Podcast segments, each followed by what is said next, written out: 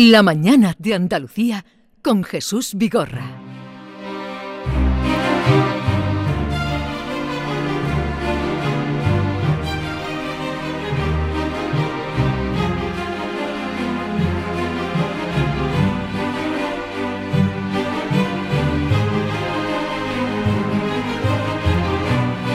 Vamos ya al encuentro con el señor juez Emilio Calatayú. Eh, señor Calatayú, buenos días. Hola, buenos días. Hola Emilio, buenos días. ¿Qué tal está? Muy buena. Mejor que el país.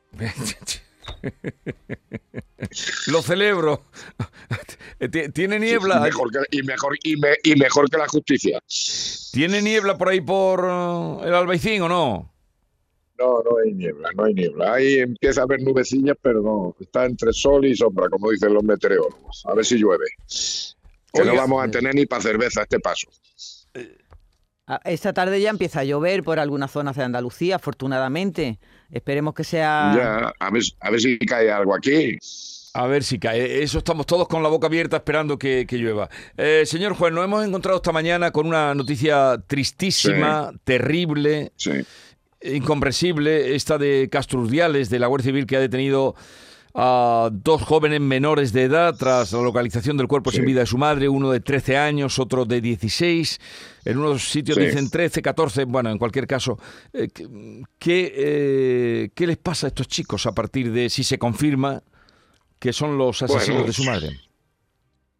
Vamos a ver qué, qué hace la investigación y a ver por dónde va la cosa, pero pues qué pasa, que es que hay que conocer la historia de cada uno. No No, sabemos digo, lo que no, ha no, pasado. no, lo que digo por edades, digo por las edades, no, no. ah, claro. bueno, por edades, vamos a ver. Por edades, si el chaval tiene menos de 14 años, es inimputable penalmente. O sea, no se le puede exigir con arreglo a la ley de responsabilidad penal. Ese menor pasaría, podría pasar, declararse la situación de desamparo Sí. y pasar a un centro de protección de menores, pero no se le va a exigir ninguna responsabilidad penal. El chaval de que es mayor de 14 años, ese lógicamente, si se confirma todo esto, pues será juzgado y será, se fijará una medida que puede llegar hasta 8 años de internamiento en centro cerrado. Y, y cuando cumpla los 18 años, si la justicia lo considera pertinente y tal, podría pasar a prisión. Y, y el pequeño entonces no, no le pasa nada por ser menor. Pasaría, podría pasar, si se declara la situación de riesgo, desamparo, podría pasar a, a la comunidad autónoma a asumir la tutela o la custodia o lo que sea. Pero hay que ver en qué situación está el padre. ¿Me entiendes? Pero a este chaval, al no tener 14 años, no se le puede exigir ninguna responsabilidad con arreglo a la ley de menores. Eso es lo que hay, pero vamos, pero si es que las leyes están así, y yo no estoy, yo estoy de acuerdo, ¿eh? Pues son niños. Ahora, que también los niños cometen barbaridades. Hombre, y Ahora, tanto, eh, que se la han quieren encontrado... que quieren bajar la, que quieren bajar la edad penal, para eso están los políticos y el legislador. Ya. Pero vamos, son niños. ¿eh? No, porque fijaros que incluso vosotros en la presentación habláis de dos chicos o dos menores. Es que son menores. Entonces, 14 años en adelante de responsabilidad penal. 14 años para abajo, pues no hay responsabilidad penal, Sí, porque lo establece así la ley. Tiene Ya. 13, entonces iría a un centro que de los que... Podría, eh, podría ir a un centro, pero nunca detenido ni privación de libertad, sino se, se declarase una situación de desamparo, porque no estaría bien cuidado con un familiar o con, o con el padre, en fin. Pero eso es. Ahora, el de, el de 14 años, el que tiene más de 14 años, si se aclara que son ellos o que existen pruebas y tal, pues pasaría una medida cautelar que tiene que pedirle al fiscal, el juez acordaría una medida de internamiento provisional y a esperar a la celebración del juicio. La madre, que era adoptiva, eh, se la han encontrado con signos de violencia y amordazada. Era adoptiva, era adoptiva. Sí. Bueno, era adoptados ellos. Sí. Los dos, sí, sí. Que es una cosa sí. que no se dice en todos sitios. No sé por qué. ¿Usted cree que eso se debe decir en la información? No decir. Yo he visto eh, medios que lo están diciendo Sí. y otros que lo están ocultando. Bueno, es que hay eh, que se atenta contra la intimidad, que si tal. Yo te puedo decir que yo he tenido casos de muchos malos tratos de hijos a sus padres adoptivos, ¿eh? Y sufren mucho los padres adoptivos, casi más que los biológicos, ¿sabes? Pero también es verdad que afloran muchos problemas que tienen estos niños, depende de donde sean, pero yo he tenido chavales de Europa del Este y demás que mm, han sido adoptados por familias bien, que son unos santos los padres, pero que cuando, con dos o tres años, pero cuando llegan a la adolescencia afloran problemas de salud mental que detenían desde la infancia. El síndrome de abstinencia y demás, ¿sabes? Vaya. Entonces sufren muchísimo esos padres adoptivos, pero claro, cada caso es cada caso, entonces hay que ver qué situación está esa familia, cómo es muy complicado, pero desde luego el que tiene 14 años se le va a juzgar y se le va a impondrá una medida que puede llegar a, como he dicho, de internamiento en centro cerrado, porque eso está tasado en la ley de menores. Bueno, pues así están las cosas. Ya continuaremos con la información conforme nos vaya eh, llegando. El otro día lloró, es que ¿no, Emilio? Es muy delicado, es que menores, menores es muy delicado. Hmm. Entonces, claro, llama muchísimo la atención. Yo he tenido casos en que eh, el hijo ha matado al padre, pero claro. Pero, así tan, tan jóvenes. Sí, con 14 años. Con 14 años. Sí, pero bueno, voy a decir una barbaridad que a lo mejor te suena una barbaridad pero normal, ¿saben? Normal que lo matase. ya otro día os contaré la historia, porque hace muchos años. Pero, o sea, que es que cada uno es cada uno y que no te mande Dios lo que no puedas aguantar. ¿Entiendes? Entonces yo no lo sé, no lo sé lo que ha pasado en este caso. Por eso digo que en materia de, menores también es, pero la justicia no debe de ser ciega, tiene que ser justa. Y yo tengo amigos, vamos, choricillos míos, que ahora mismo son estupendos, que han cometido unos delitos tremendos y sin embargo son unos tíos estupendos, pero que no te mande Dios lo que no puedo Pero cuando dice usted delitos tremendos de los choricillos suyos que se han recuperado y que le dan un abrazo por la calle. Asesinatos, asesinatos. Eso es lo que yo le quería preguntar. Mira, te voy a contar un caso, ¿te lo cuento? Por favor. Claro. Mira, esto hace años. Este era un chaval que aparece en las noticias de la prensa. Un menor mata a su suegro, le raja el cuello y le pegan cinco tiros. Ya está. ¿Cuál es la noticia real? Este chaval trabajaba en un pueblo de aquí de, en un pueblo de Murcia. Y se casa este chaval con 16 años, este tenía 16 años. Se casa con una gitanilla de 14 años. ¿Eh? Y desde que se casa, que es un trabajador nato, el chaval, se iba todos los fines de semana a llevar a su mujer a Málaga para que viese a sus padres. Y un buen día se entera que el padre estaba violando a su mujer, o sea, a la niña, a su esposa, desde que tenía tres años, y que todos los fines de semana la violaba. Oh. Llegó un buen día y dijo, este ya no viola más a, a mi mujer. Se puso de acuerdo con su padre y en un pueblo de Granada le pegaron cinco tiros y rajaron el cuello. ¿Cómo lo ves? Pues tremendo. Tremendo, tremendo, tremendo. cosas que no. Y el tío me dijo: Mire usted, don Emilio, yo voy a hacer lo que usted me diga. Yo voy a hacer lo que usted me diga. Le contené a la máxima, claro. Pero que me vuelva a pasar y lo vuelva a hacer. Digo, tú no eres un chorizo, tú has interpretado mal la justicia.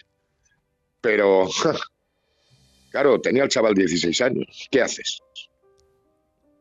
Y después fue un interno estupendo, cumplió su medida perfectamente, sigue trabajando y sigue casado con su, con la misma, su mujer, misma mujer, tiene tres niños y demás. O sea, que es que cada caso es un caso. Una cosa es lo que se vende en los titulares, pero hay que conocer las circunstancias de cada uno. Y no estoy justificando el asesinato, ¿eh? No, no, no. No, no estoy justificando el asesinato, pero el padre cumplió su... fue juzgado por jurado y yo lo juzgué, pero vamos, de conformidad. El tío me reconoció todo y punto. Emilio dice, lo condené a lo máximo. ¿Cuánto es lo máximo? En aquella época eran, en aquella época eran ocho años, pero lo saqué antes. Pues es tremendo. Y sigue con su gitanilla, sigue con su gitanilla, tiene sus tres niños y un tío estupendo claro, es, que... es que la justicia hay que conocerlo todo. Y claro, ese es el problema, el problema y la ventaja. Y ese me marcó, como otro que, que me recibía amenazas todos los días de su padre, porque su padre venía mamado todos los días que se iba de caza y le pegaba unas palizas impresionantes a su madre. y siempre que se sentaba en el sofá y le decía, un día te voy a matar, un día te voy a matar al chaval. Pues ese día llegó mamá, le pegó una paliza a su madre y se quedó dormido en el sofá con la escopeta al lado. Y el chaval se acojonó y dijo, pues como se despierte, este me pega dos tiros y se los pegó él. Ese también lo tuve. Qué duro, ¿verdad? Y lo tuve que encerrar.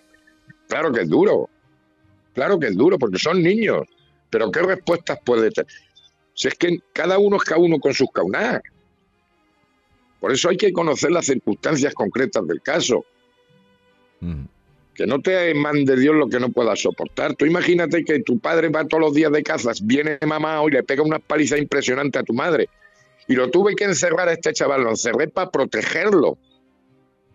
Nadie supo dónde lo tenían cerrado, porque si no, lo- los hermanos del padre van a por él. Ya, ya. ¿Sabes? Es que, es que son niños. Ay, señor juez, lo que ha vivido usted. Sí, después de trabajo. 43 años, fíjate. Pero ¿sabe una cosa que digo? Ahora se, comentará mucho la ley de menores y tal y que cual. Pero yo siempre digo lo mismo y me lo has oído decir. Por desgracia en este país los jueces de menores somos los menores de los jueces. Como los maestros son los menores de los catedráticos. Cuando deberíamos de ser los más importantes los que trabajamos con menores porque somos los que tiramos para adelante de, de esta juventud, de esta infancia. Sí, ya, ya lo ha dicho usted en alguna ocasión. ¿Y ahora por dónde seguimos, Yolanda? Ahora por dónde, Pues mira, después de, a- de ahora este que no- testimonio que nos ha dado eh, el juez Calatayud. Pues nos ha ¿por dónde dado seguimos? un testimonio muy duro, un par de testimonios muy duros, pero también tiene sus momentos de alegría, como el, el otro día que le hizo llorar un, un chaval, ¿no? Que le dio las gracias por haberlo encerrado, Sí. como le ha pasado en otras ocasiones, ¿verdad? Sí, muchas veces, gracias a Dios. Muchas veces. Es una, es una jurisdicción muy agradecida. Pero claro, al principio te llaman hijo puta. Normal, si tú lo encierras, pero después te dan la gracia. Ujú. Esa es la mayor alegría que tengo yo como juez. Ni justicia de adultos ni nada, ni Supremo, ni Audiencia Nacional, ni historia de nada. La justicia de menores. Porque realmente reciben los frutos.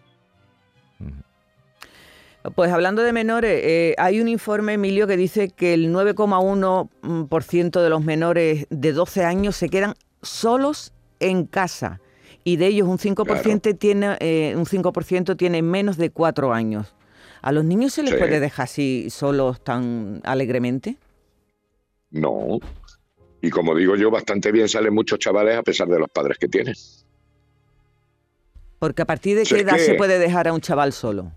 Si no es a partir de la edad, coño, hay que tener un... Para mí no se me ocurre dejar a un crío de, de cuatro o cinco años solo en la casa sin estar yo pendiente o decirle a alguna vecina vente aquí o lo que sea, vamos. Yo en la vida. Pero Que también hay padres que son unos inconscientes. Pero de- ¿Qué va a decir? ¿10 años, 12 años? Hombre, depende, ¿no? Es que ya- depende, es que no podemos, ahí no podemos establecer normas, es que es sentido común.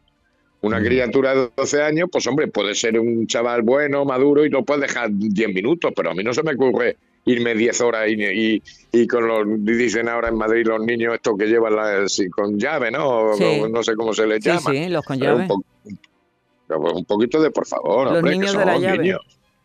Claro, pues eso es una barbaridad. Si no puedes hacerte cargo, pues mételo en un internado. Ya no hay internados, Digo yo. señor Calatayud, ya, no hay, ya no hay internados. Sí, quedan algunos sí, donde que trabaja quedan- mi mujer y tiene eh, eh, internado. Pero que internados quedan muy poquitos, ¿eh? Ya nadie aguanta Pues nada, ni habrá que poner, pero pero habrá, ah, pero mejor que estar en un inter, mejor estar en un internado que estar abandonado por tus padres. Hombre, claro, ¿y ¿cómo son los niños Eso llave? es que- Los niños llave, los niños de la llave. Claro. Y, y le iba a preguntar, sí. Emilio, mm, si Dime, lo- unos dime. padres dejan a los niños así solo habitualmente y les Sí. pasa algo a los niños, que es cuando uno se entera de, de la cosa, eh, eh, Claro. ¿qué, qué pena tienen los padres? Hombre, tiene una responsabilidad, puede haber ahí la que sea por imprudencia o por negligencia o por, o por descuido, vamos, por una omisión del deber de, de incumplimiento de los deberes inherentes a la patria potestad. Si es que se puede atacar por lo civil, se puede atacar por lo penal, pero depende del hecho que cometa el chaval o de lo que le pase al chaval. Si es que lo de ser padres tiene mucha responsabilidad. Y tienen que, lo que pasa es que aquí se te piden permiso para todo, menos para ser padre. Ya. Si es que, y, y siempre digo lo mismo, niños pequeños, problemas pequeños, niños grandes, problemas grandes, y niños más grandes, problemas más grandes. Te quitas el problema cuando te mueres, pero mientras tienes un hijo, tienes un problema que va creciendo con la vida.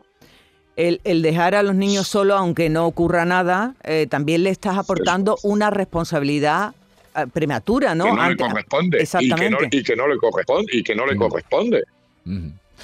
claro o sea es que es muy complicado esto de ser padres entonces hay que prepararse y estar decidido y tal pero es que entonces yo me he criado he estado tiempo en internado y no tengo ningún trauma y no pasa nada ¿Sabes? Pero eh, yo para tenerlo así prefiero meterlo en un, o en un internado o en un medio pensionista, que ya no sé yo si ya hay medio pensionista Ya no o sé lo que hay. Eh, bueno, señor O juez que Emilio ya Calatayud, aquí que terminamos ya, que que tenemos nos que habéis terminar. quedado. Yo, hoy os he cortado el Hoy nos ha cortado el rollo, pero bueno, me agradezco que usted cuente eso porque nos Sí. hace ver esa otra realidad que usted conoce y, y- nos hace ver de otra manera la, la situación. Un abrazo muy grande, señor Calatayud. Venga, un abrazo y cuidaros mucho. Adiós.